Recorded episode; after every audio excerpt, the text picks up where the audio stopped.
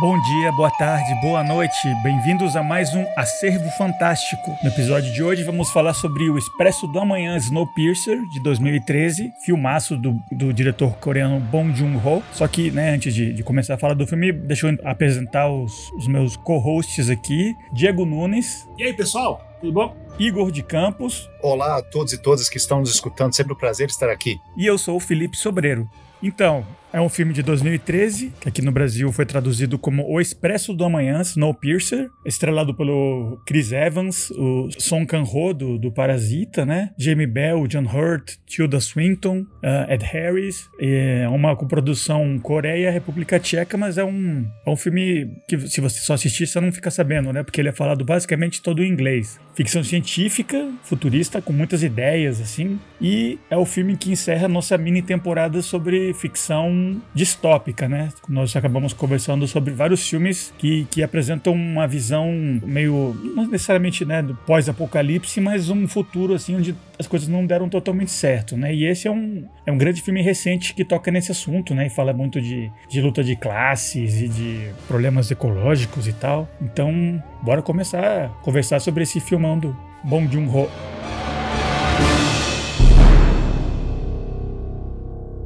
Igão, eu acho que dos três aqui, o único que, que é o novato no, do Snowpiercer é você, né? Que, inclusive, antes que eu esqueça, é, eu só fiquei sabendo agora, eu já vi duas vezes, né? Que é baseado num, numa banda de desiné, né? Um quadrinho francês. Uhum. Que eu comecei a ler e tal. Não achei assim, uau, super incrível. Acho que o filme é muito mais cheio de, de ideias, assim, transbordando conceitos e e tal, mas claro que o, o, o, esqueleto lá da premissa tá toda no livro, né? Mas é, você assistiu pela primeira vez agora, não foi? Isso, assisti pela primeira vez agora pra gente gravar esse episódio do podcast. E, bom, né, por causa disso eu não tenho uma longa história pessoal com esse filme, né? Conheci ele recentemente, né, por indicação uh, sua, né, indicação do Diego também, né? Vocês gostam muito desse filme, assisti, gostei muito dele. Ansioso pra gente conversar a respeito uh, das várias, uh, eu acho que ele tem várias camadas de sentido e significado eu acho que é um filme que ele pode ser visto como desde como um thriller de ação, né, para as pessoas que gostam né, de cinema de ação, como também é um ficção científica distópico. Ele pode ser uma espécie de metáfora do, da contemporaneidade. É, a gente vai entrar mais em detalhes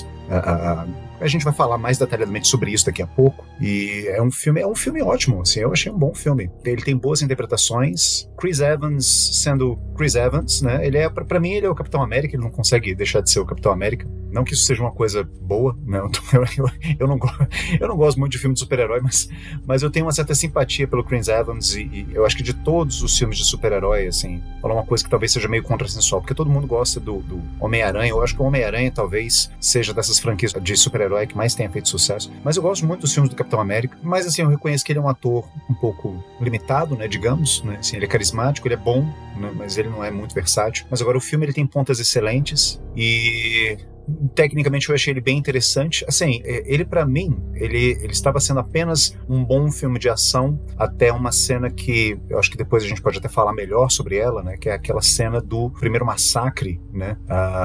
Que eles estão abrindo as portas do vagão, eles estão indo para frente. A gente vai falar daqui a pouco mais sobre a trama. E aí tem um grupo de homens encapuçados com um machado e era para ser uma cena de ação e de repente a câmera, de repente a gente vê a cena em câmera lenta, né? Com uma música muito melancólica tocando tocando, né? Ao piano, no fundo. Aí nessa cena, hum, esse filme. Eu acho que eu subestimei um pouquinho esse filme pelos primeiros 20 minutos dele. Assim, esse filme tem mais conteúdo do que eu imaginei. De fato, essa cena eu acho que ela assinala uma certa mudança de tom né, no filme. É, não só na história, porque ela é uma cena importante para a história, mas eu acho que outras coisas começam a sabe, aparecer mais no filme a partir daí. Eu gostei do filme, acho que é um bom filme. Vai ser legal conversar com você sobre ele. Muito bom. E grande Diego, inclusive foi você que sugeriu, né, pra gente conversar sobre o Snowpiercer, né? Então, por favor, suas impressões, sua história com esse filme. Eu, eu vi esse filme quando saiu.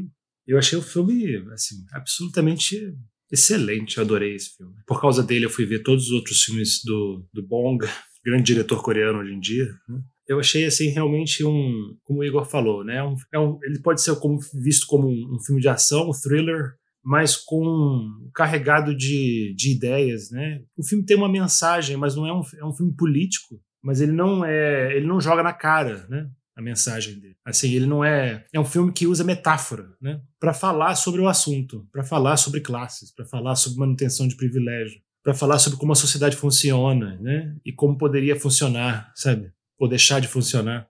Sempre usando metáfora, sempre usando a, o cinema, né? Sempre usando técnica visual, sempre usando é, o filme de ação, o roteiro, né? A serviço da, de ideias. Então, não, não tem um discurso político no filme, não tem nada disso. É, todos os diálogos levam a trama à frente. Né? Então, é, eu, eu acho que é, um, é uma realização muito bem sucedida da metaforização de ideias do diretor, dos criadores do filme. Então, eu, eu amo esse filme, já vi, eu, eu consigo ver várias vezes. Eu fui ver de novo agora para o podcast, acho que foi pela terceira ou quarta vez. E ver de início ao fim, sem parar, sem ficar nunca entediado, né? mesmo sabendo tudo que tá, e percebendo coisas diferentes. É, eu achei acho esse filme espetacular. Pois é. Além desses gêneros que vocês mencionaram, um, eu acho que, como todos os filmes do Bong Joon-ho que eu tenho assisti, que eu assisti, né, tem sempre muita comédia, meu humor negro meio que intercalado lá no, no, no, no na trama, na, na, perspectiva que ele tem como cineasta, né? Tem sempre um humor que você não espera. Eu acho isso muito interessante no tanto no Parasita, tá no Memories of Murder, ou no, no The Host. Filmes sempre tem alguma coisa meio engraçada ali, sem ser uma comédia, sabe? Tem um é como se fosse um ponto de vista, como é que eu explico, né? Que, é, que em inglês chama tongue in cheek, né? Que é não é 100% sério, mesmo quando você está mostrando elementos de violência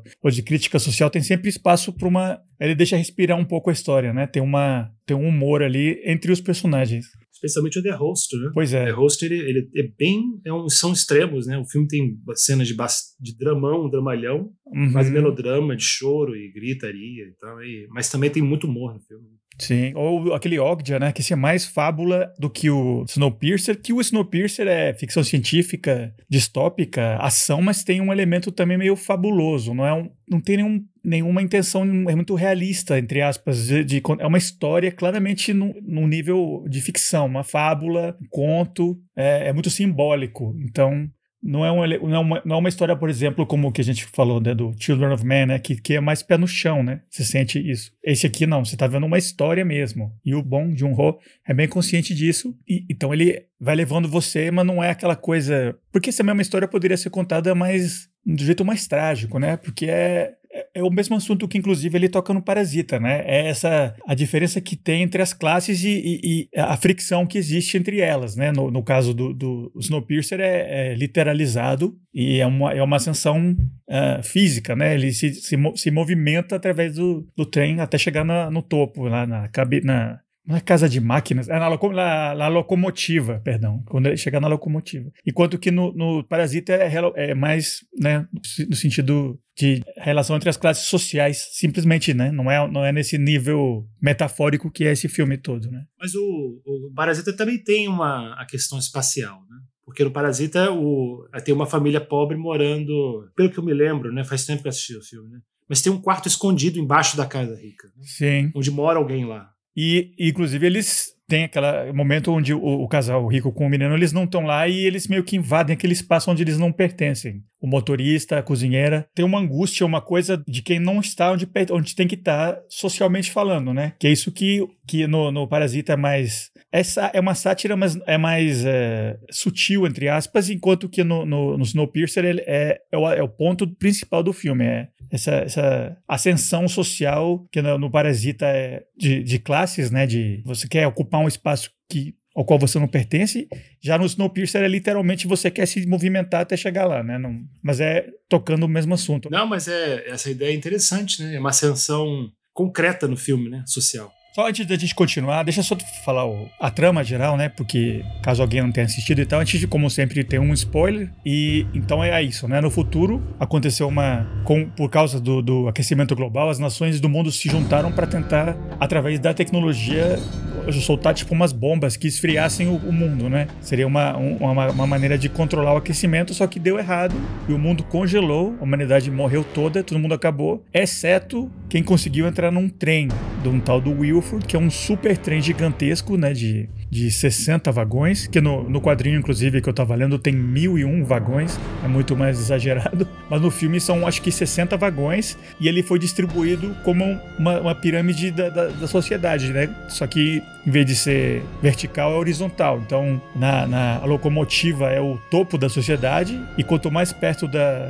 da, da frente do trem, mais abastados são os, os, passageiros, tem mais dinheiro. E à medida que vão indo pro, pro, pro final do trem, vão ficando mais pobres até chegar na miséria absoluta, que é o último vagão, que é onde começa a nossa história, né? Então o filme é isso, é um pessoal que tá lá no último vagão, que eles, eles são explorados, eles, eles são mal alimentados, eles não têm acesso à luz, não têm acesso a nada, e eles decidem se rebelar com a liderança do Chris Evans e o John Hurt, que é um tipo de, de, de ancião que, que lidera eles, e aí eles começam a se movimentar através do trem na direção da, da locomotiva para acabar com esse sistema que mantém eles lá no fundo, sem acesso à saúde, morrendo. A única relação que eles têm com esse sistema é, é através da repressão, porque chegam sempre uns policiais lá que contam eles, controlam eles, levam as crianças embora quando precisam. O contato que eles têm com a, com a ordem é sempre na repressão. É como se fosse um, uma favela no fundo, né? Então a, a polícia parece só para descer o cacete neles e eles não querem mais, aí eles começam a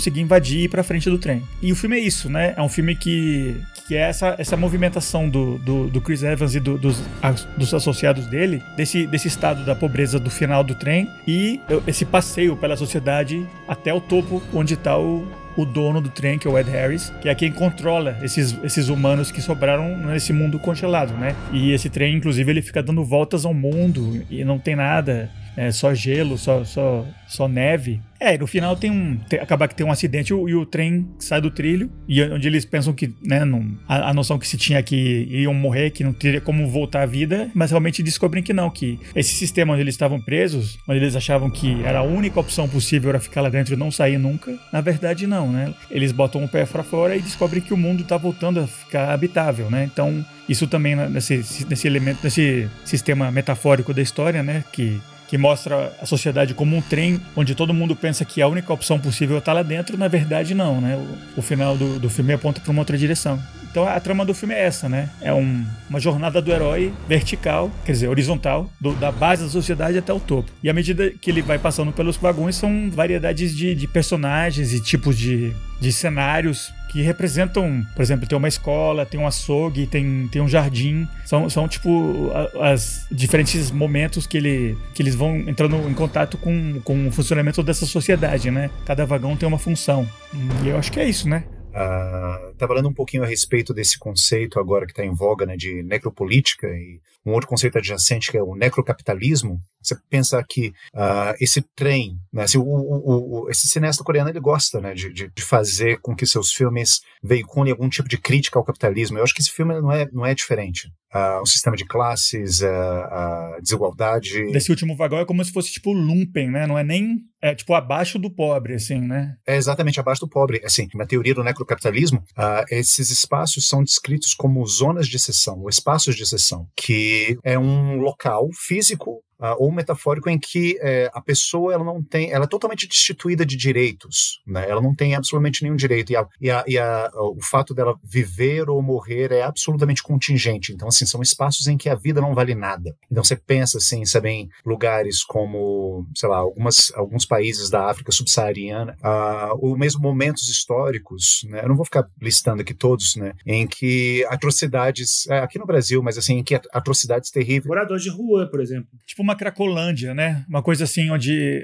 eh, moradores de rua se, se juntam, mas não é uma sociedade, né? Um, Exatamente, é. Você pode imaginar, assim, é, é, esse tipo de espaço, em que, novamente, assim, os indivíduos eles são totalmente destituídos de, de qualquer tipo de direito, né? E, a, e a, o fato deles morrerem ou viverem é algo totalmente contingente, uh, randômico quase. Essas são as zonas de exceção. E segundo essa teoria, é, a zona de exceção ela é constitutiva do próprio sistema sociopolítico que a gente está vivendo. Ou seja, você não consegue imaginar sistema capitalista sem que haja né, a ocorrência aqui e ali de zonas de exceção, ou seja, espaços onde a barbárie impera. Né? E é o que a gente vê no filme, né? Assim, inclusive aquela descrição uh, do personagem do Chris Evans, né? no final do filme, né? quando ele finalmente descobre por que, que é tão, assim, fora a sujeira e a pobreza, assim, mas por que, que é tão terrível, por que, que é tão desumano esse rabo do trem? Quando ele vai descrevendo o tipo de coisa, o tipo de atrocidade que era perpetrada lá, sabe? E aí você tem uma real ideia da barbárie que aquele lugar é. Ou seja, você não tem absolutamente nenhum valor, né? A vida humana não tem nenhum valor num, num espaço desses. Porque também o, Ed Harris ele escolheu essa, esse último vagão para que é o último vagão onde ele faz o controle populacional do trem. Né? Que é, é a grande justificativa, que é como se fosse a voz da falsa, né, da ciência falsa, de que se, vo, se você não fizer um controle populacional rígido, não vai ter comida para todo mundo, não vai ter espaço para todo mundo no trem. E aí é lá nesse por isso que eles contam todo mundo, né, no início do filme, que é lá que eles fazem o controle. Não só conta a população e volta e meia tem essas que eles contam com que tem essas, essas, essas revoluções. O Wilford ele fala isso, né? Ele, ele, ele tava sabendo que ia ter uma revolução e ele contava com isso. Porque aí ajudava a matar um monte de gente e mantinha um número que ele tinha lá, né? Então não só controla a população, mas também é tipo, eles são tipo uma, uma base de. uma mão de obra, entre aspas, né? Porque ele, eles pegam as crianças para substituírem peças do trem que já não existem, não tem como serem feitas precisam serem para manter o trem funcionando, né? Literalmente precisa que algumas pequenas tarefas sejam feitas lá na frente. Então eles literalmente sequestram crianças e colocam elas lá dentro da maquinária para pegar um trocinho e mexer e manter. Então, além de, de ser né, controlar a população, eles não podem exterminar porque eles dependem né, do, do, dessa base miserável. Né? A classe alta precisa do pobre para prestar serviço. Né? Então não pode simplesmente desligar o último vagão e acabou. Né? Porque para continuar com aquela, com aquela vida de luxo, de boates e tal que eles terão no começo, eles precisam que tenha alguém lá atrás servindo de mão de obra. Né? É, a metáfora é bem clara aí, né? Assim, para que a máquina continue funcionando, né, e a gente pode entender essa máquina como sendo né, a sociedade de forma geral, o capitalismo, né, o sistema socioeconômico que a gente está vivendo, para que a máquina continue funcionando, é necessário que haja exploração né, dessas camadas totalmente desprovidas de direito que estão situadas nessas zonas de exceção em que a vida delas não vale nada. E aí você vê o grande pesadelo que é a sociedade neoliberal capitalista que a gente está vivendo hoje, sabem que esse tipo de, de barbárie sabe? É aceita porque é justamente é, isso que faz com que o sistema se perpetue. E isso que faz também com que as classes privilegiadas continuem sendo privilegiadas e a classe média continue sendo a classe média e a gente continue aqui, né, confortavelmente, né, vivendo as nossas vidas, é, gravando podcast sobre filmes. Parte dessa história é mantida pela, pelo discurso de que se a gente sai do trem, morre, né? Acaba, não? Então, é um sistema ruim, mas a gente tem que manter ele funcionando obrigatoriamente. E é o que no final do filme se descobre que não era verdade, né? Você poderia viver de outra maneira. Só que, para manter ele daquele jeito corrompido funcionando, eles dizem: olha, eu não queria que fosse assim, mas se, se você não fizer a sua parte sendo pisado lá pela bota, você, isso aqui todo acaba e todo mundo morre, inclusive você. Então, sacrifício, né? É, é o discurso. Eu fico pensando assim, eu fiquei, eu fiquei pensando no. É, dessa vez que a última vez que eu assisti o filme, eu fiquei pensando em por que, que ele, por que, que o Bong uh, Joon-ho fez questão de mostrar um vagão, dois vagões, eu acho, né, de festa, ou um vagão de, de, de boate, assim, de uso de drogas totalmente livre, descontrolado, álcool, né, o famoso cronol lá que eles usam no filme, né? E isso e a questão do trem nunca ir para lugar nenhum, ele circula, circula, circula, né? Essa ideia do, de que o trem ele tá, ele, ele serve só para continuar em movimento, ele não está indo para lugar nenhum, não tem evolução, não é linear, é circular, né? A sociedade funciona de forma circular nesse filme, totalmente, né? Então, é engraçado isso, né? Porque ele, ele, ele meio que eu fiquei me perguntando, então por, por que, que, é tão importante manter o trem funcionando se você não está indo para lugar nenhum? Ele mostra assim a, a futilidade da manutenção do privilégio da classe alta. N não serve para nada. Só serve para eles ficarem lá tendo, é, tendo uma vida hedonista. Só serve para alimentar hedonismo. A sociedade não está melhorando com a, com a sociedade, com os bilionários e com, a, com os 1%. Assim, não, não, tem, não vai para lugar nenhum. Não tem nada sabe? É só pra galera ficar rica e se divertir, e se drogar e se ter prazeres, e é isso, é isso, é só isso, sabe? Comer sushi, né, no seu vagãozinho do sushi. Exatamente. E que vagão aquele vagão do sushi, né? Essa cena é ótima, né? Inclusive é nessa cena em que a, aquela personagem fantástica da Tilda Swinton, aliás, a Tilda Swinton é sempre maravilhosa, eu acho que nesse filme ela tá particularmente muito, muito boa, fazendo um papel vilanesco, meio vilanesco e meio cômico também. Patético, né? É, patético. Ela é tipo um burocrata que trabalha pro governo. Ela, ela é quem se comunica. A, o primeiro passo de comunicação, o primeiro contato que o pessoal da, do, do rabo do trem tem com, com, o, com esse estado do, do trem é, é os, os soldados, né? Que chegam lá para bater e contar. Aí um nível acima deles é essa burocrata, né? Que é uma caricatura, assim. É um personagem, uma figuraça da, da Tilda Swinton, né? Que é quem traz essa mensagem do Estado para eles, né? E pede, né? Cada um tem o seu lugar. E, por exemplo, tem uma hora que o William Bremner, né? Joga um sapato nela. E ela tem todo um discurso muito interessante desse ponto de vista do, da, do Estado opressor, né? Que, não, galera, o, o, sapato tem que estar tá no pé, o chapéu tem que estar tá na cabeça, né? Imagina que ridículo vocês aqui, sapatos tentando ir pra cabeça, né? Imagina, olha só como fica engraçado. E ela bota o sapato na cabeça dele, né? É, é tipo, é, é, tipo esse discurso, né? De meio, meio romantizando, né? Meio tentando deixar como algo que não pode ser alterado, né? Uma coisa óbvia. Se você tentar sair daqui, você tá sendo caótico, absurdo, anarquista. Você tem que obrigatoriamente ficar aí onde você pertence, né? Essa coisa de que cada um tá onde tem que estar, tá, né? Esse discurso que eles mantêm no filme, né? Isso no filme é repetido algumas vezes, né? É uma ideia que ela é rebatida, né? Essa ideia de que cada pessoa, cada indivíduo e cada classe, cada grupo tem o seu lugar e ele deve ficar nesse lugar, sabe? Pertence a esse lugar, né? Para que as coisas continuem em ordem. Isso é bem repetido, bem forte. É, mas quem determina esse lugar? Esse é um, justamente, esse é um discurso, né, que é vinculado justamente para aqueles que são donos do poder, os detentores do poder, né? Porque mesmo esse conceito de necessidade, é preciso que a gente elimine uh, não sei quantos por cento da população para que esse trem continue funcionando, esse trem barra essa sociedade continue funcionando harmonicamente. Então a própria necessidade, né, o conceito de necessidade é estabelecido justamente por um, é, é estabelecido de um, a partir de um lugar de poder, né? Porque quem é que vai dizer o que, que é necessário e o que, que não é necessário. Agora, é, é interessante assim, você pensar numa coisa que, é, lendo um pouquinho a respeito do filme, assim, é, tem dois lugares né, nesse trem que não tem janelas, que é o rabo do trem né, e também a, os primeiros vagões, ou seja, a, as classes mais privilegiadas e as menos privilegiadas não têm janelas, mas quando você está no meio, ou seja, quando você está uh,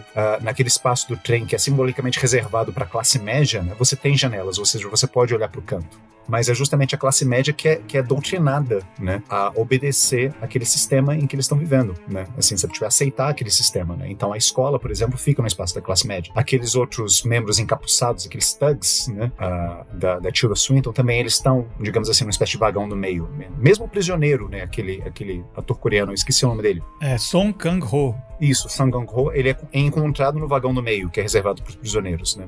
E no vagão do meio você tem as janelas, ou seja, você pode olhar para os lados, né? Você pode ver que existe alguma outra coisa além dessa horizontalidade, que é entre a classe mais abastada e a classe menos abastada. Você diria que então tem mais perspectiva do, do, do todo, né? quem não tá tão cegado pela, pelo privilégio absoluto, que nem não tem como, nem para onde olhar, nem quem tá completamente abismado e oprimido, né? Quem tá mais no meio que consegue ter uma noção do todo. Exatamente, e tem uma noção de que existe alguma coisa lá fora. Atualmente a gente está vivendo um, um, oposto disso, né? Assim, eu, eu, gosto muito de um filósofo que infelizmente faleceu recentemente, né? As pessoas talvez devem conhecer, é Mark Fisher, né? um filósofo de esquerda, que ele fala, ele tem um livro famoso, né? Que é o Capitalist Realism, né? Eu não sei como é que ele foi traduzido aqui no Brasil, é Capitalismo Realista realismo capitalista, alguma coisa assim, que é essa ideia que se vive, é essa, essa ideia que se tem hoje em dia de que é mais fácil você imaginar o fim do mundo e o colapso do planeta do que você imaginar o fim do capitalismo. Ou seja, você não tem nenhuma, nenhuma alternativa viável, né? Assim, desde a queda do mundo de Merlin, então se criou essa ideia de que, olha, não, não existe alternativa viável ao capitalismo. O capitalismo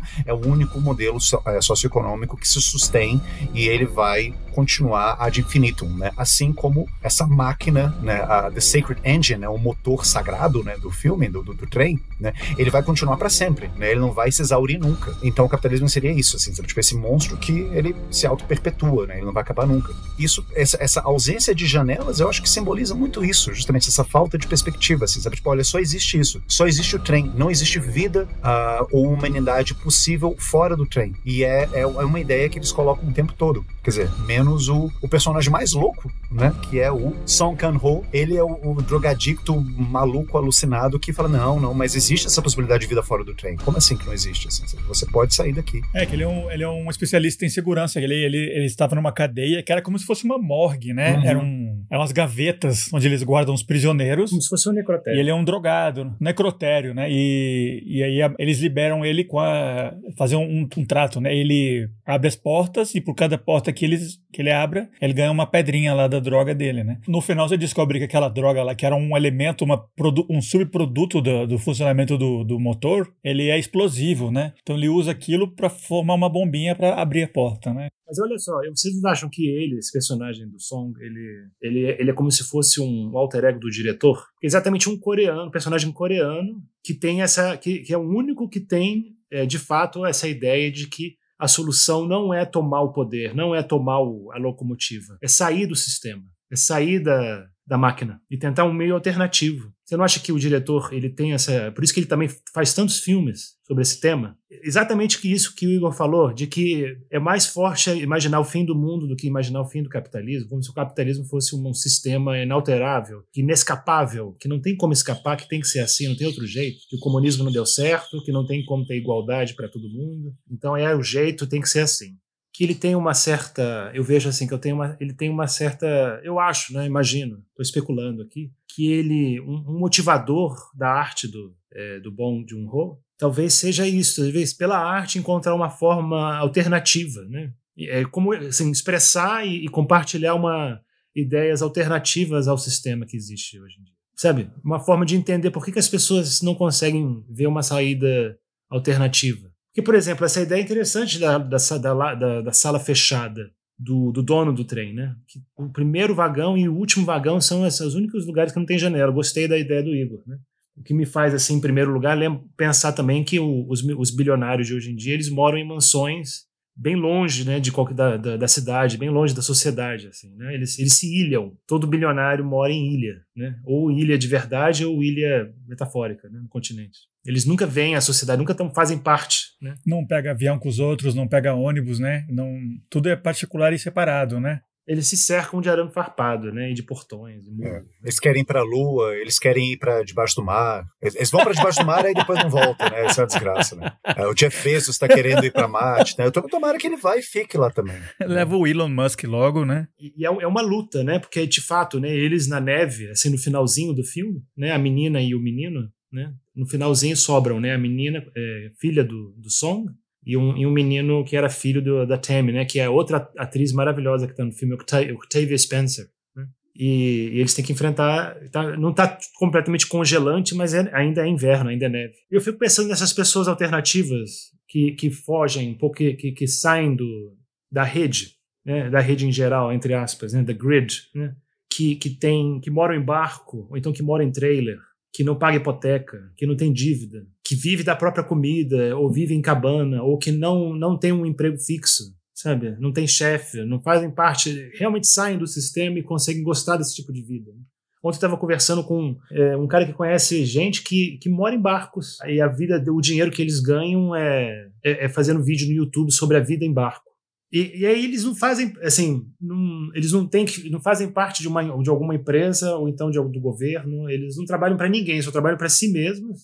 E eles não têm dívida com o banco, não têm dinheiro na conta, assim, deve ter uma conta, então, né? Mas eles, eles não têm uma, eles não têm uma ligação de dependência, de codependência entre você e o Estado. Então é, eu acho interessante A minha cara aqui, esse, esse meu olho de papai aqui é o meu, meu olho cético, cínico suspeituoso, né? As pessoas que estão ouvindo a gente não estão me vendo aqui, mas eu estou com minha sobrancelha esquerda levantada, o que quer dizer, o que normalmente não é um bom sinal. Cara de sinal The Rock, de que sim. é cara de The Rock. The Rock? Obrigado. Falta pochete para ser The Rock, né? Assim, os músculos eu já tenho, né? Então, as tatuagens a sobrancelha também, também né? Sobrancelha, pronto. Né? Já estou assim, assim 15% né, encaminhado para ser um The Rock aqui brasileiro. Mas por que, que você é né? suspeito disso? Você acredita muito na, na, na, na na santa, na santa locomotiva, é muito é impossível você não participar do, do trem? É... Por que, que você duvida? Não, assim? não, não. Aí, aí, aí que tá, assim, sabe? Eu, eu Pois é, é uma coisa muito complicada, né? Você imaginar alternativas coerentes a você sair do trem, né? Porque o que, que, que, tem, que, que tem, o que, que tá esperando as pessoas saindo do trem, né? Assim, tem lá a porcaria dos polar, né? Assim, aliás, eu acho esse final do filme altamente dúbio, né? Porque você não sabe se, se, se aquelas crianças, né, saíram do fogo, saíram, saíram do forno para cair no fogo, sabe? Porque, pô, você sai, ah, estamos libertos do trem, aí eu tô aqui no meio de uma neve e, tem, e de todos os possíveis animais que você pode encontrar na neve, neve, você encontra a porra de um urso polar, velho, que olha para eles de volta. Eu falei, pronto, sabe? Tipo, não vai mostrar, né? Mas esse urso vai comer essas duas crianças. se fosse um pinguim, se fosse uma raposa das neves, se fosse alguma outra coisa, algum, algum bichinho mais amigável, eu acho que poderia sinalizar um final mais otimista. Mas não, é um urso polar. Eu falei, porra, é um apex predator, sabe? Que olha para as crianças no final do filme. Ela foi pronto. Almoço, acabou, né? acabou a humanidade. Mas assim, brincadeiras à parte, assim, sabe? Eu não quero não quero entrar, não quero entrar justamente assim, sabe? Eu, eu não sou partidário desse discurso, sabe, é, neoliberal, né, que visa manter o status quo, dizendo não, olha, de fato, o capitalismo é, é a única realidade possível, né? Que é justamente aquilo que o Mark Fisher está assinalando como uma característica dos tempos que a gente tem hoje, né? Assim, sabe, discurso que diz, ah, a gente está, sabe, na melhor sociedade possível. E, me, e, e, e, se ela parece injusta aqui e ali, sabe, o que, que a gente pode fazer? Tudo bem, né? Assim, alguém tem que, né, pagar o pato para eu poder viver uma, uma vida de privilégios, né? Não, eu não, não, não tô dizendo isso. Mas assim, é difícil ainda, né, pra gente, assim, nas nossas circunstâncias, atualmente imaginar uma alternativa viável, porque mesmo isso, há pessoas que moram num barco. Assim, a princípio, isso parece uma ideia muito interessante, assim, é muito boa, assim, até aí uma alternativa. Mas a gente tem que pensar também que esse barco veio de algum lugar. Né, que as pessoas conseguiram esse barco em algum lugar. E também elas têm essa renda delas fazendo vídeos para o YouTube né, falando sobre vida no barco. Então, assim, elas estão dentro do sistema. elas não estão fora do sistema. Tão, tão, elas não estão totalmente assim. Elas não estão numa cabana em algum lugar remoto, matando cervo a, a, com arco e flecha, que elas mesmas estão fazendo a flecha e o arco, sabe? E elas mesmas estão fazendo. Não, não é isso. Né? Assim, essas pessoas elas ainda estão inseridas no sistema. Elas podem não estar, de repente, assim, sabe, nesse, nesse assim, muito é, tão inseridas quanto nós estamos. Nós que pagamos, né, que a gente tem que ir para o supermercado, que a gente paga IPTU, IPVA, aluguel, essas coisas todas, né? Talvez elas não estejam nesse esquema. Mas ainda assim, para fazer vídeo, para ser influencer no YouTube, você tem que estar no sistema. Você tem que saber como é que, por exemplo, mídias sociais funcionam hoje em dia. Você tem que falar essa linguagem. Você tem razão, com certeza. Inclusive, essa galera usa também um pouco essa, esse estilo de vida, assim. Vou ter um estilo de vida alternativo, mas no fundo tá sonegando imposto, tá? É um problema sério hoje em dia né? Sonegação de imposto, né? especialmente dos bilionários ricos, né? especialmente, né? Uhum. Que não, nunca pagam, consegue sempre achar uma saída para não pagar nada, né? Que são os que mais deveriam pagar, com certeza. Tô dizendo assim, tem gente, não tô falando dessa galera de youtuber, eu dei um exemplo ruim. Essa galera youtuber, você fica meio assim, com o pé atrás, eu tenho, com certeza também tá, tá meio no sistema um pouco aí. Mas assim, eu acho, eu, me fascina a ideia de você não tá, não tá associado a um sistema financeiro bancário, que a sua casa ela é muito fácil de manter, muito barata, sabe? E é sua. E, e você não precisa necessariamente ganhar um salário todo mês para pagar suas contas e para pagar e para comprar comida, porque tal, tem gente que consegue realmente viver de plantar, ou então, sabe? E é isso. E, e você não tem uma ideia de que você precisa ficar rico. E, assim, em tese, né? Tô falando do estilo, né? Da ideia, do, do, do ideal, e não de pessoas concretas. Assim, mas tem uma ideia interessante hoje em dia, meio um pouco minimalismo fala um pouco sobre isso, né?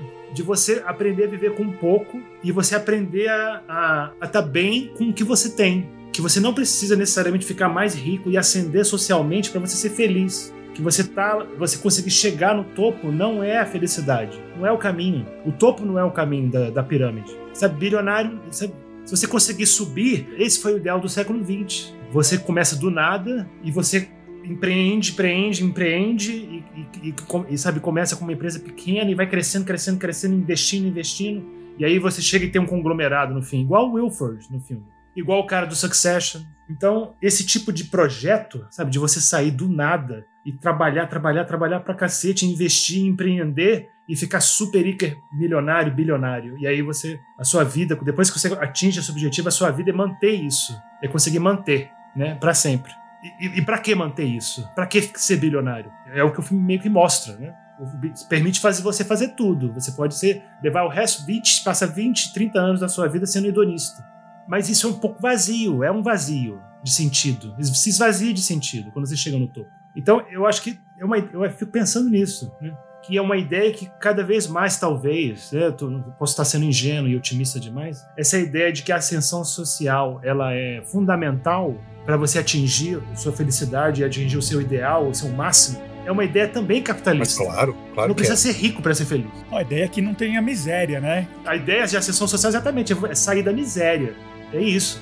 Você não precisa ir até o topo para vencer. E é, consegui, cheguei lá. É só pra você sair do trem. É, até, até, é, mas a sair do trem é dificílimo. Eu acho que é isso, justamente isso que, que o filme tá pensando. Assim, a gente não vislumbra a possibilidade de sair do trem, sabe? Assim, o, o que o filme mostra muito bem, que eu acho que casa com as ideias do Mark Fisher, é que você não consegue imaginar a possibilidade de sair do trem, sabe? Como é que eu vou poder sair do trem? O que, que tem fora do trem? É a morte, é a mesma coisa, assim, que a gente está falando aqui. O que, que tem fora desse sistema capitalismo? Desse, desse sistema, sabe, dentro do qual a gente está vivendo e a gente está conduzindo as nossas vidas hoje? Tem a vida do ermitão no meio da floresta, sabe, todo dia indo caçar algum animal lá, sabe, com as próprias mãos para poder sobreviver. É isso que tu, é isso que você quer, sabe? Tipo, é, é, é toparia, então, saber esse estilo de vida para poder, já, para ficar fora do sistema. Mas isso aí é parte do discurso, né? Isso, isso é parte do discurso, porque esses exemplos que você tem é, é tipo aquele filme do, do Robert Redford, né? O Jeremiah Johnson que é um cara que vai morar no meio do, do mato lá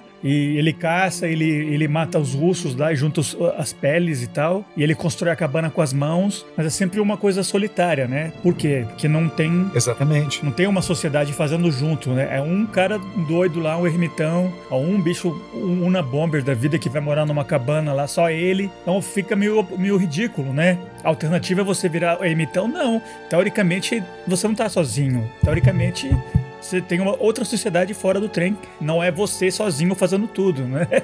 É, é exatamente esse ponto que você falou muito bem, Felipe. Assim, você consegue imaginar, de repente, rotas de fuga individuais para fora do sistema, mas e for, formas de fuga coletivas, né, da sociedade, da comunidade como um todo. Será que a gente consegue imaginar já isso? É difícil, eu, eu não tenho uma resposta para isso. Eu gostaria de poder já conseguir vislumbrar alguma saída para isso, mas infelizmente eu acho que a gente ainda está muito dentro de valor. A gente está muito, sabe, num meio ainda muito impregnado por esses valores para poder imaginar alguma coisa assim. Mas eu gosto de pensar que há. Eu gosto de pensar que há uma saída. Eu, eu gosto de pensar que a gente consegue sair para fora do trem. Mas por enquanto, ah, mas qual é a saída? Fala aí. Putz, eu não sei. Eu sou só um crítico de cinema louco, podcaster, que não, eu não tenho. A gente, só tá, a gente tá divagando de dentro do trem, né? A gente tá pensando como é que é lá fora, sem, a gente não tem nem janela direito para estar chutando, assim. Exatamente. Assim, eu tô falando aquilo também que é a minha própria criação, sabe, de classe média, que me possibilitou, entre outras coisas, frequentar uma universidade, fazer um curso de sociologia, me possibilita para poder pensar, sabe? Uhum. Mas eu, eu,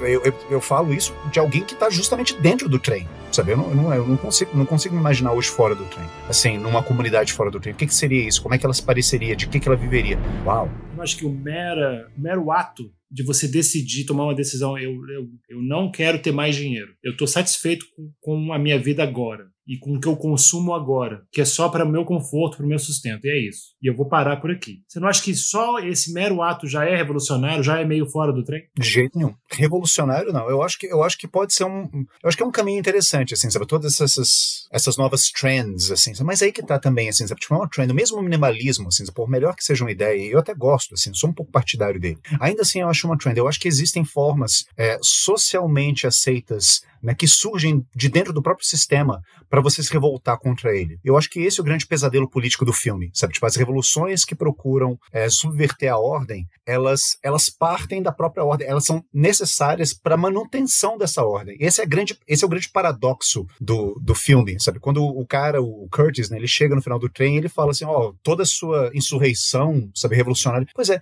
que lindo, isso foi orquestrado. Isso, até isso é necessário. Isso tem a ver um pouco com o, o aquela ideia do Matrix, que eu acho que é a melhor ideia que tem no, daquelas sequências horrorosas do The Matrix. Né? The Matrix é um filme que eu gosto, mas sequências deles são horrorosas. Mas eles, essas sequências têm uma ideia boa, que é. Agora eu não sei se está no segundo filme ou no terceiro filme, eu acredito que esteja no terceiro filme. Que o Neo, né, que esse glitch na Matrix, né, que esse, essa instância subversiva e revolucionária, né, que vai acabar com o império das máquinas, isso, até isso, é previsto pelo sistema. Isso também faz parte das engrenagens que fazem com que o sistema se auto-perpetue. Então, você ser revolucionário e você sair na rua bradando palavras de ordem, usando a sua camiseta do Che Guevara, sabe, com cartaz e fim, uh, sabe, acabem com o neoliberalismo, até isso, sabe, tipo, isso, isso de certa forma alimenta também o sistema, porque uh, isso é previsível e isso é um pouco inócuo, no final das contas. É verdade seja dita, né? Infelizmente, assim, sabe, tipo, mas essas atitudes são um pouco inócuas. Você ser um revolucionário de YouTube, por exemplo, você ser um influencer de esquerda, é o que está mais na moda hoje, o influencer de esquerda, né, comunista, que prega anarquia e revolução no Instagram. Isso eu acho um pouco, não sei, talvez seja um pessimista da minha parte, mas eu acho um pouco inócuo, né? Eu acho que você está dentro do sistema ainda. Eu concordo completamente com você. Por isso que no filme tem uma cena, tem uma cena curta tem uma, uma fala ótima do John Hurt, que é o ancião que, que, que guia, né, o Chris Evans, né, que depois ele cai como você estava falando aí, né? Depois ele cai, no final do filme, ele cai do cavalo e, e realmente vê que ele estava sendo manipulado pelos dois, né? Tanto pelo John Hurt quanto pelo Ed Harris. Ele é parte do sistema e parte fundamental da revolução dele, né? Que inclusive chama, né? O nome dele, né? A revolução tem o nome dele, né? Revolução Curtis. Uhum. The Curtis Revolution. Eu concordo plenamente com você. Então, o e o John Hurt, ele fala isso pro Curtis. Quando você chegar lá no topo e você conseguir matar o, o Wilford e tomar o lugar dele, o que, que você vai fazer? E aí? Acho que ele pergunta isso, then what? E aí? Uhum. Você faz? Porque a gente vê, viu, na história do século XX, a gente viu isso acontecendo. A revolução tomar o poder e, e, se tornar uma outra forma de, de autocrata, de autoritarismo, de, de, opressão. Só que diferente, só que com outra ideologia, mas a, também opressão, do mesmo jeito. Então, como, se, como um sistema de opressão e, e capitalista, não, não necessariamente capitalista, mas o sistema, ele, ele meio que se perpetua a partir de revoluções. A revolução renova o sistema, como se fosse um combustível. Né? O piloto muda, mas o trem continua é o mesmo, né? Um trem tá rodando ainda, só mudou Exatamente, o piloto é. lá, o, a pessoa no comando Por isso dele, que eu né? pergunto isso. Por que, por que acender? E se eu prefiro, eu vou falar, eu não vou acender, não vou subir. Eu vou fazer uma atitude não muito humana, né? Porque a coisa mais humana que existe é você desejar e querer mais para você. Aí eu vou falar, não, eu não vou querer mais, vou me satisfazer com o que eu tenho. Mas quem, e quem tá no fundão, né? É, é, porque a pergunta é essa, né? Não é quem já tá confortável e aí, né? Ou é, é quem não tem nada, né? Não, eu tô dizendo que é uma solução para todos, né? Obviamente. Mas a decisão de não consumir e de não se endividar e de não ter uma hipoteca, sabe? E de não e, e conseguir não ter uma, uma relação salarial com o superior, é, eu acho um ato, não acho um ato revolucionário, mas eu acho um, é, e também não é a saída, a solução total, perfeita. Mas eu acho que é, é uma forma talvez mais ou menos viável hoje em dia, de você não fazer muito parte da máquina. É claro que é uma coisa que foi cooptada pela, pelo YouTube, pela, né? Isso é usado, essa ideia é usada para para a gente fazer dinheiro, para a galera fazer dinheiro fazendo esses vídeos, né? E, fazendo proselitismo nessas ideias e tal. Virou mais conteúdo só, né? Que tudo parte do sistema. O Igor tem razão, né? É mais conteúdo, é mais geração de conteúdo. Tudo hoje é cooptado por geração de conteúdo. É, mas eu acho que eu entendi o que você está falando, Diego. Assim, eu acho que você está tentando pensar numa saída para esse paradigma de felicidade que a gente tem hoje em dia, que é, que é muito ainda calcado dentro da ideia consumista de que quanto mais você é, adquire bens, mais feliz você vai ser. E se a gente, de repente, parasse. Isso está ruindo. Parasse de consumir tantos bens, ou consumisse outros bens, sabe? Ou, ou, ou... Pois é, eu, eu falo para você, eu acho essa uma boa ideia, sabe? Eu não sou desfavorável a esse tipo de coisa. Mas eu, eu, eu só eu não usaria a palavra revolucionário, porque eu acho que para você fazer isso, são, são justamente nós que estamos dentro do sistema. E sim, eu, você, Felipe, nós estamos completamente dentro do sistema. A gente tem emprego, a gente tem salário, a gente recebe tem tudo isso, exatamente. a gente tem um, a gente está fazendo um podcast aqui do nosso computador. Não tem como dizer que a gente está fora do sistema só porque a gente acha que de repente a solução não é ficar rico. Que bom que a gente chegou a essa conclusão. Mas aí a alternativa que a gente tem a isso, sabe, a esse paradigma consumista de felicidade, também é algo que nos foi ofertado pelo sistema. O que, que seria uma alternativa a isso? A consumir menos. Eu falo em consumir menos porque, bom, primeiro, eu posso, eu posso me dar ao luxo de consumir menos de onde eu estou, falando aqui da minha casinha da Asa Sul. Eu posso consumir menos, mas e quem já tem muito pouco? Exatamente, e quem está no rabo do, do, do, do, trem? Será que eu posso falar para essas pessoas, oh, não, é só consumir menos que está de boa? Não, sabe? Então, assim, de novo, eu falo de um lugar de privilégio. Essa é uma alternativa que me foi dada pelo sistema. Consuma não esses bens, mas outros bens que são mais viáveis, que são mais é, é, é, ecologicamente sustentáveis. Orgânicos. É, que são mais orgânicos, que são mais saudáveis. Mas aí, novamente, quem é que está me dando essa oferta de bens para consumir? De bens melhores? Né? Que seja É o sistema. Então eu ainda estou dentro do sistema. Então é só por isso. Eu acho uma boa alternativa, mas eu não chamaria ela de revolucionária. Porque o revolucionário é justamente você subverter totalmente a ordem das coisas e você quebrar o pau e sair da porra do trem. Eu, eu não estou fazendo isso de fora do trem. Eu ainda estou dentro do trem. O filme é realmente meio revolucionário mesmo, né? É bom. É, a gente fica pensando, né? Mas é, a, a resposta do filme é que é, é, o que o, o Song Kang-ho faz, né? Que é explodir a porta, né? Que é o como o Diego falou, é o, é o substituto do diretor, né? É o ponto de vista dele, como se fosse, né? Diz: olha, tudo bem, você tá no meio, você não tá passando fome, você não tá na, na frente na boate e tal, mas eu vou ter que explodir, velho, porque eu quero sair daqui e aí todo mundo vai acabar saindo ao mesmo tempo, né? A visão do filme é essa, né? A revolução não é um troço bonito e legal, né? E todo mundo, todo mundo apoiou e gostou e, e aconteceu, né? É um troço violento, né? Tem isso, né? A, explode a bomba, né? Uma das grandes qualidades do, do diretor eu acho que ele, ele não tem, mesmo esse filme, que foi o primeiro filme em inglês dele, a primeira produção internacional dele, normalmente os diretores, quando eles, é, que não é, de não língua inglesa, né, que não fazem parte do sistema de Hollywood e tal, né, normalmente quando eles vão fazer o primeiro filme internacional, entre aspas, né, eles fazem filmes assim que não são os melhores filmes dele. E de fato, o Snowpiercer não é o melhor filme do Bond. Mas mesmo o Snowpiercer, eu acho que tem lá ah, certos elementos no filme que indicam uma sensibilidade coreana. Uma sensibilidade assim, eu não vou poupar o espectador, não vou poupar. Não, eu não vou fazer um negócio mais bonitinho, mais palatável, sabe? Não existe para mim palatável. Então ele realmente mostra tortura, ele mostra criança morrendo, sendo usada como máquina, sabe? Ele mostra, ele não tem, ele mostra como é difícil fazer uma revolução revolução sair do sistema. Não, não tem, assim,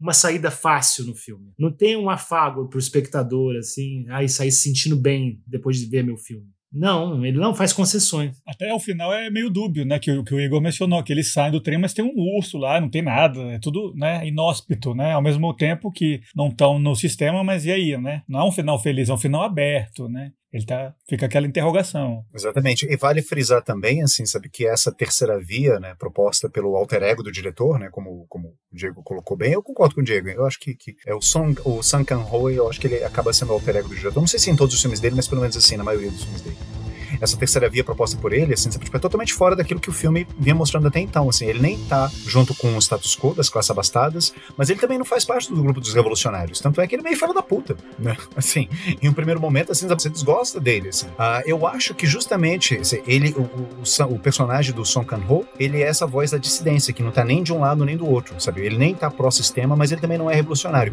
E qual que é, qual, qual que é a, a solução dele? Vamos implodir essa porra toda, ou seja, é um terrorista no final das contas, né? Um terrorista, meio drogadicto, meio malucão, você vai alucinar. Então, essa é a terceira via para sair do sistema? Maravilha, então. Então, o Nabomber estava certo, sabe? Ele estava certo. Essa galera, Bin Laden, estava certo também. Tem que explodir essa porra toda, porque não tem saída do trem. Não tem saída. A Interpol já tem uma cópia desse episódio aqui, cuidado, vai botar o Igor Exatamente, na lista lá. Não estou advogando, é eu que já adoro violência contra a polícia no uh, Não estou advogando, né, que os nossos ouvintes saem pegando em armas para formar um terceiro estado alternativo, um estado alternativo e tudo mais, porque isso, lembrando, isso é milícia, viu? eu sou contra essas coisas.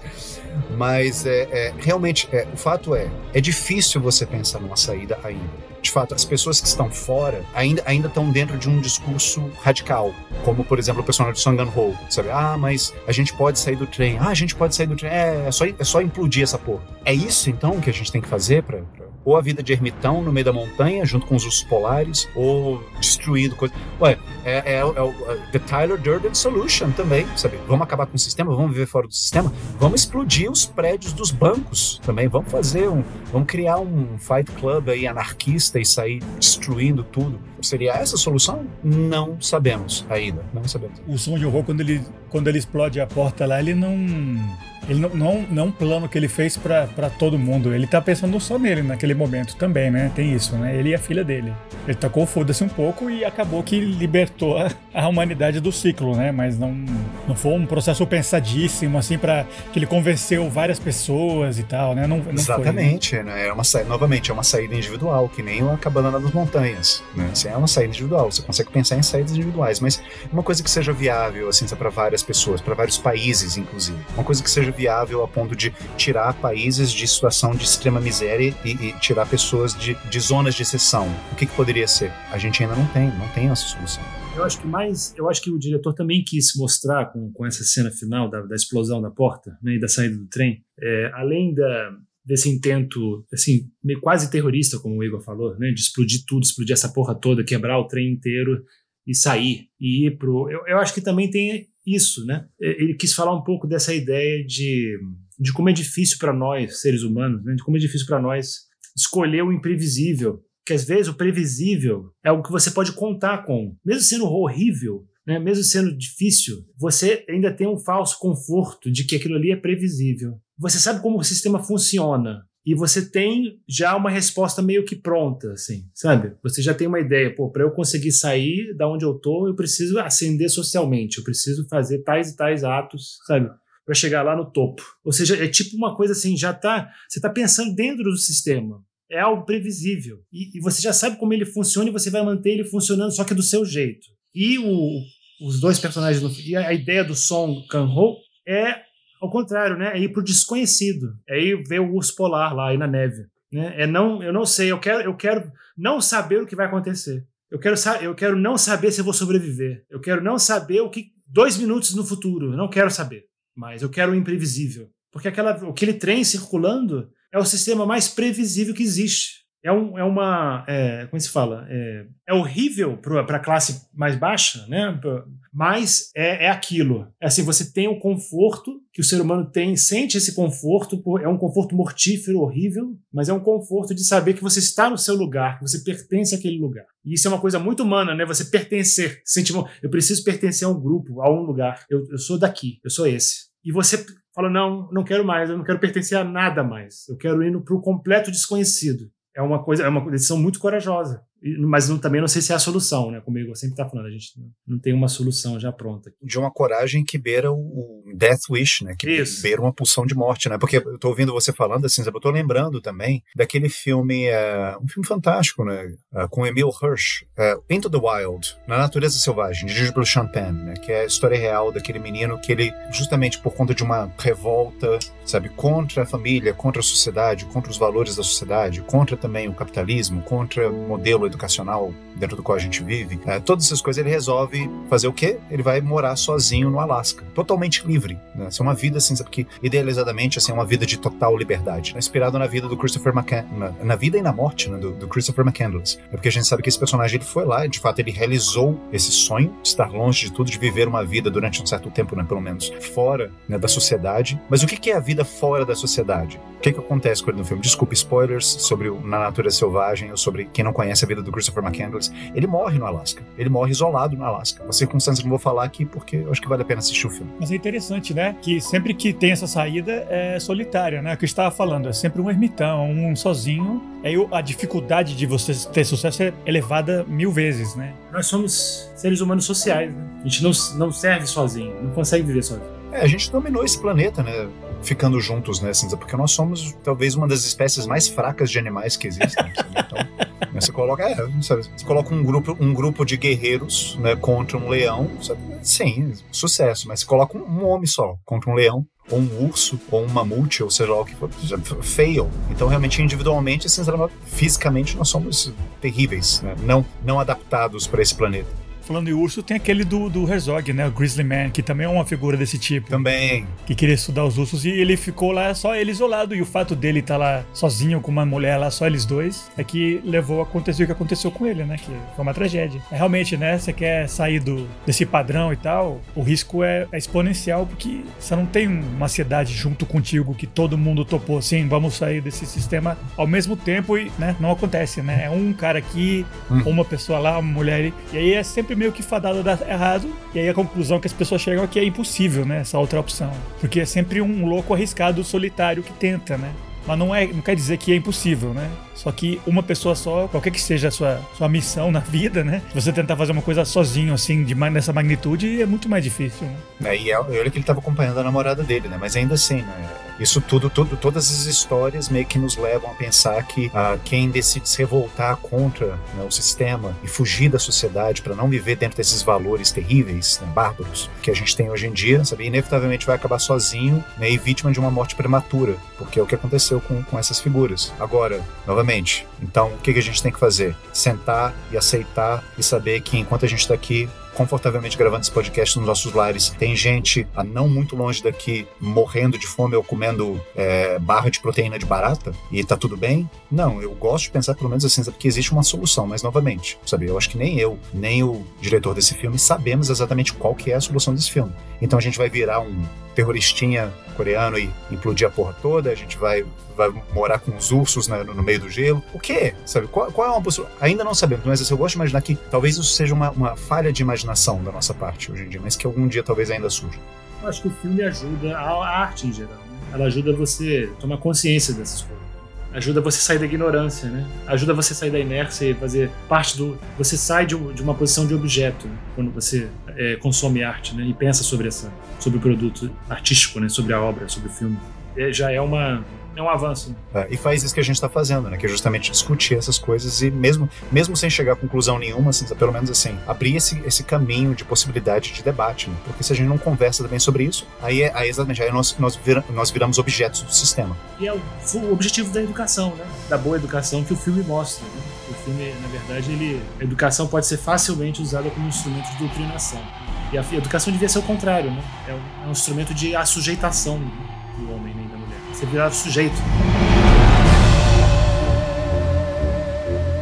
Então, pessoal, foi o grosso da nossa conversa. Como vocês podem ver, a gente podia continuar aqui falando duas, três horas, que esse é um filme super rico, super denso. Só que agora a gente chegou na nossa fase de dicas para os ouvintes, né? Se você curtiu esse filme, se você quer conhecer alguma coisa similar ou que pelo menos a gente lembrou enquanto a gente assistia, eu vou perguntar para o Diego e para o Igor, mas vamos dar uma variada. Eu vou começar hoje. Quando eu tava vendo esse filme, eu vi esse filme na época, em 2013, né? Mas eu, quando eu tava revendo agora, já pensando que filme eu recomendaria para quem tá assistindo isso aqui. Aí eu me lembrei de um clássico dos anos 70, né? Um filme que fez 50 anos agora esse ano, em 70, de 73, então, né? É, o título original dele é Soylent Green, que aqui no Brasil chamava O Mundo de 2020. Apesar de ser um filme que se passa em 2022, né? Não, não se passa em 2020, mas é no, no, futuro remoto deles lá. A sociedade também tá acabada, tá sobrepopulação. E o drama da história é que a, ma a maneira como as pessoas mantêm a, a riqueza e a pobreza é, se exacerbou, né? Então um, lembra um pouco esse filme, né? Tem a, o grande grosso da, do povo de Nova York, lá do mundo, que é miserável, e uns poucos ricos que, que conseguem até contratar pessoas como se fossem móveis, até tem essa jogada. O Charlton Heston é um policial que investiga os crimes, e o que me, me o que mais me fez lembrar o, o Solent Green quando eu tava assistindo esse aqui, que tem uma cena que onde eles revelam que o, a barra de comida, né? Porque o pessoal da, da, do rabo do trem, a única comida deles são tipo uns tijolinhos de gelatina que o, o Estado lá, leva para eles, né? Eles acabam descobrindo que eles são feitos de baratas e de insetos, que eles são processadas e entregadas lá pro, pro, pro, pro povão comer. E no Solent Green tem uma jogada parecida também, tem muita carência de comida, ausência total de, de alimentos, de variedade, e a, a grande a fonte de alimento do, do pessoal é, é um, um, tipo de biscoito chamado Soylent, Soylent. E tem várias cores: Soylent Green, Soylent Blue. E o, no final do filme, o, o Charlton Heston, na investigação dele, acaba descobrindo que o, esse biscoitinho, o Soylent Green, que dá nome ao filme, ele é feito, na verdade, de gente morta, né? Graças a essa pobreza absoluta, o sistema recicla os, os mortos e faz uh, transforma eles em comida, né? Então aquela cena do, do Chris Evans descobrindo que o, a fonte principal de alimentação do, da, do, dos miseráveis do trem é feito de barata me lembrou muito essa mesma jogada, né? O filme inclusive encerra com essa, com essa descoberta, né? Que todo mundo que morre volta e é reciclado para alimentar os pobres do filme.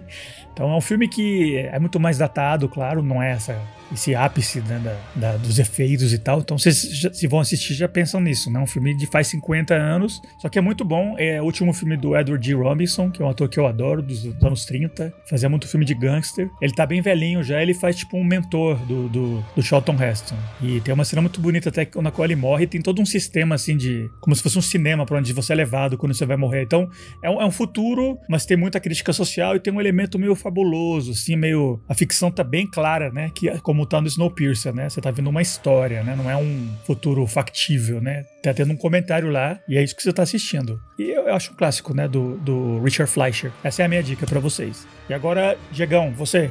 Bom, eu, a minha dica hoje são duas. Né? Se você gostou desse filme, Snowpiercer, e você não viu nenhum outro filme do, do Bong Joon-ho, você precisa ver. São filmaços são espetaculares, assim. The Host, Parasita, é, Memories of Murder, Mother, É, são filmaços, assim, são ótimos filmes. Ele é muito consistente, é muito difícil, dificilmente ele faz um filme ruim. E, e os, todos os filmes dele têm essa pegada, né? tem sempre algum tipo de observação social. É, de comentário social também. E, e, são roteiros sempre bem, bem redondinhos, sabe? Com atuações muito boas.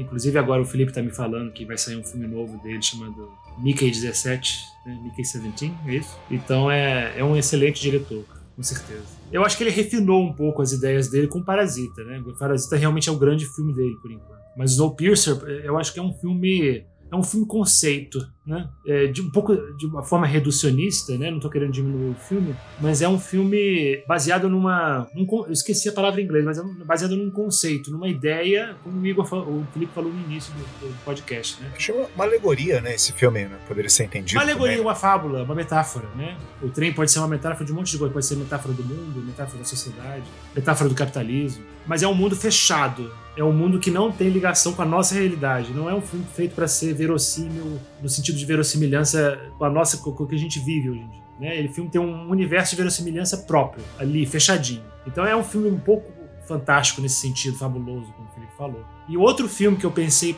nesse sentido, que é mais ainda, que não tem crítica social muito, a não ser que você estude muito o filme e veja, mas é um filme também baseado num conceito, que eu achei um filme de ficção científica pequeno, mas muito bom, eh, com ideias muito interessantes, quase praticamente terror, é um terror ficção científica, eu adorei esse filme, que é o Cubo, né? Eu acho... Eu, são pessoas também presas num sistema filme canadense, né? Um dos diretores fez aquele do. É, dirigiu um daqueles curtas lá do. Do Caminho do Del Toro, que a gente conversou. Eu recomendo para vocês, se não assistiram, é, é, um filme também. Todo esse passado, o universo do filme é bem fechadinho, né? literalmente. É, assistam tudo. Adoro. Gostaram de Snowpiercer, eu tenho certeza que vão gostar de tudo não sei se eu recomendo. O Diego, o Diego recomendou 14 filmes, né? Vocês não, não perceberam, ele recomendou. Assista todos do, do, do, do diretor do Snowpiercer uh, e mais um outro aí do Cubo. Esses filmes são excelentes, né? Então vale dizer que esse Mother do Bong Joon-ho não, não é para ser confundido com o Mother com o é, Javier Bardem e a Jennifer Lawrence, que é do diretor Darren Aronofsky, que já foi discutido pela gente, inclusive naquele outro podcast que a gente tem, né? O Sala de Projeção, que está disponível no Spotify.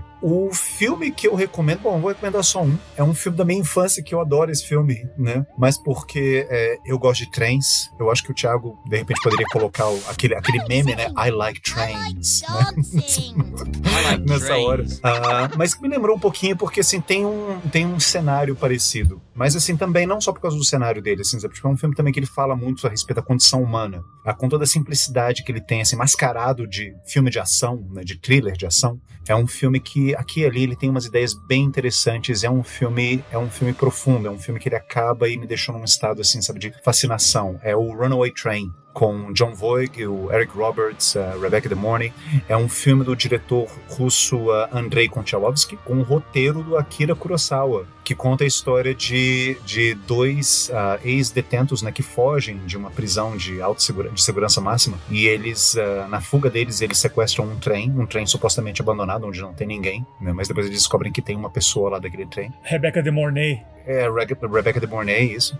E eles estão nesse trem desgovernado, porque o trem ele não tem, o trem ele tem um defeito, ele não, ele não consegue parar, né? Então ele vai ad infinito até ele se chocar num penhasco ou alguma coisa assim. Então eles estão nesse trem desgovernado no meio de, um, de, um, de uma nevasca também. Então, assim, essa conjugação né, de trem, desespero, nevasca e meditações metafísicas sobre a condição humana e o que, que nós estamos fazendo aqui nesse planeta, sabe? Você me lembra um pouco, assim, o Snowpiercer. Né? Eu acho que o Snowpiercer é um filme muito mais político, né? Que talvez seja muito mais é, influenciado, assim, por uma discussão social ideias políticas do que exatamente ideias metafísicas sobre condição humana, mas ainda assim, eu acho que como um bom exercício de pensamento, né? E, filosofia cinematográfica, vale a pena assistir Runaway Train. E fora que também é um puta de um filme. Eu acho que é um filme, assim, sabe, tipo, sem defeitos, sabe? A trilha sonora é excelente, os atores são todos excelentes, as sequências de ação são eletrizantes, de suspense são ótimas, o filme tem um começo maravilhoso, tem um desfecho maravilhoso. Eu, eu, eu acho esse filme cinco estrelas, é muito bom, muito, muito bom esse filme. Melhor atuação do Eric Roberts. Melhor atuação do, do Eric Roberts também, sem dúvida nenhuma. Eric Roberts, que é um bom ator, mas que, não sei, fez umas escolhas meio é, inusitadas para alguém tão bom quanto ele, assim, sabe, tipo, ao longo da carreira dele, não sei. Ele faz uns 100 filmes por ano. Felipe é especialista em Eric Roberts. É mesmo? Já viu todas as lixos porcarias de Eric Roberts, ele adora. Especialista em Eric Roberts, fantástico. Mentira, eu só, eu só porque eu assisti todos os do, do Stock My, by My Doctor que ele fez. Que eu nunca me falo. Mas são só, tipo, quatro filmes. Ele faz, sim, um 100 por ano. E realmente Runaway Train é um filmaço. Maior produção daquele, daquela distribuidora Canon, né? Que fazia filmes de ação do Uhum. Chuck Norris e do Charles Bronson. Mas realmente é um filmaço. Estranhamente baseado num roteiro do Kurosawa, né? Pois é. uma, uma dica muito legal. Eu queria falar um final, eu já tinha feito a minha, mas eu queria dar uma última dica de, um- de uma influência óbvia nesse filme que a gente não falou. Quer dizer, óbvia até onde eu entendo, né? Porque eu acho que o personagem do John Hurt é chamado de Gilliam, não de graça, e sim por causa do Terry Gilliam, né? Eu imagino. Hum, Porque esse personagem não existe no quadrinho. E eu queria recomendar o Brasil, que é um tipo de, de futurismo fabuloso que lembra muito um pouco esse mundo do, do Expresso da Manhã. O filme chama Brasil, o filme aqui em português, né? É do Terry Gilliam, né? Que tem um mundo fantástico, com, direção de arte muito boa, que nem tem esse filme, né? E eu, e eu até onde eu, eu suspeito que o personagem do John Hurt chama Gilliam por causa do Terry Gilliam. Se não for, é uma coincidência, tudo bem. É um filmaço, galera. Brasil, não viram Brasil, é absurdo. Você tem que, vocês têm que ver Brasil. é, eu lembrei da estética do Terry Gilliam, né? Vários momentos desse filme, né? Principalmente nos momentos de humor negro. A personagem da, da, da Tilda Swinton, assim, sabe? totalmente, ela ela poderia perfeitamente ter saído de algum filme do Terry Gilliam. Não tinha parado de pensar nisso. É mesmo, é fantástico, muito bom. Então, pessoal, essas são as dicas. Essa foi a conversa sobre o Expresso da Manhã. E também, é, hoje foi o último episódio nessa nossa temporada distópica, né? De futuros deprimentes possíveis. E vamos variar um pouco agora, vamos continuar né, dentro desse nosso âmbito de fantasia e ficção, terror. E vamos fazer agora uma nova mini temporada: Monstros. E o primeiro filme que é, a gente escolheu, pessoalmente, um dos meus filmes favoritos, assim, fácil, é The Thing, de 1982, do John Carpenter. Filmaço. É baseado num conto dos anos 30, teve uma versão dos anos 50, teve depois uma sequência em 2011. O único que vocês precisam assistir é o, é o original do Carpenter, que é um grande filme. É isso, a gente conta com vocês nessa no- nossa nova temporada sobre monstros e criaturas. Por hoje é só isso. Por favor, dê, dê adeus aos nossos ouvintes por enquanto. Grande Diego Nunes. Foi ótimo, pessoal. Adorei essa conversa. né? Realmente era uma discussão que podia ter durado horas. né? Espero que tenham aproveitado. Espero que, que vocês possam, possam também contribuir com a discussão. Sabe, participem, mandem mensagens pra gente. Né? É, a gente queria continuar essa discussão com vocês. Né? Comen- Comentem, a gente vai comentar de volta. E não se esqueçam de, como eu falei no episódio passado, né? de mandar, se quiserem mandar listas de filmes favoritos, eu- a gente vai fazer listas personalizadas, curadoria de filmes pra vocês. Né? É, mandem pra gente, não se esqueçam. Um abração a todos. E grande Igor. É isso aí, gente. Mais uma vez, obrigado por, pela paciência de nos ter escutado aqui. É sempre um prazer falar com vocês, cavalheiros, né? Ansioso para falar sobre a coisa do John Carpenter. E é, ficamos por aqui, né? Assim, não se esqueçam de né, é, comentar assim nas redes sociais o que, que vocês acharam desse episódio, é, o que, que vocês concordaram, o que, que vocês discordaram. E fica aí, assim, food for thought para vocês, assim, sabe como é que a gente pula da porcaria desse trem ou se não pula, se a gente fica lá. E aí? é isso. um beijo para todos. Então, pessoal, é isso aí. Esperamos vocês no próximo episódio.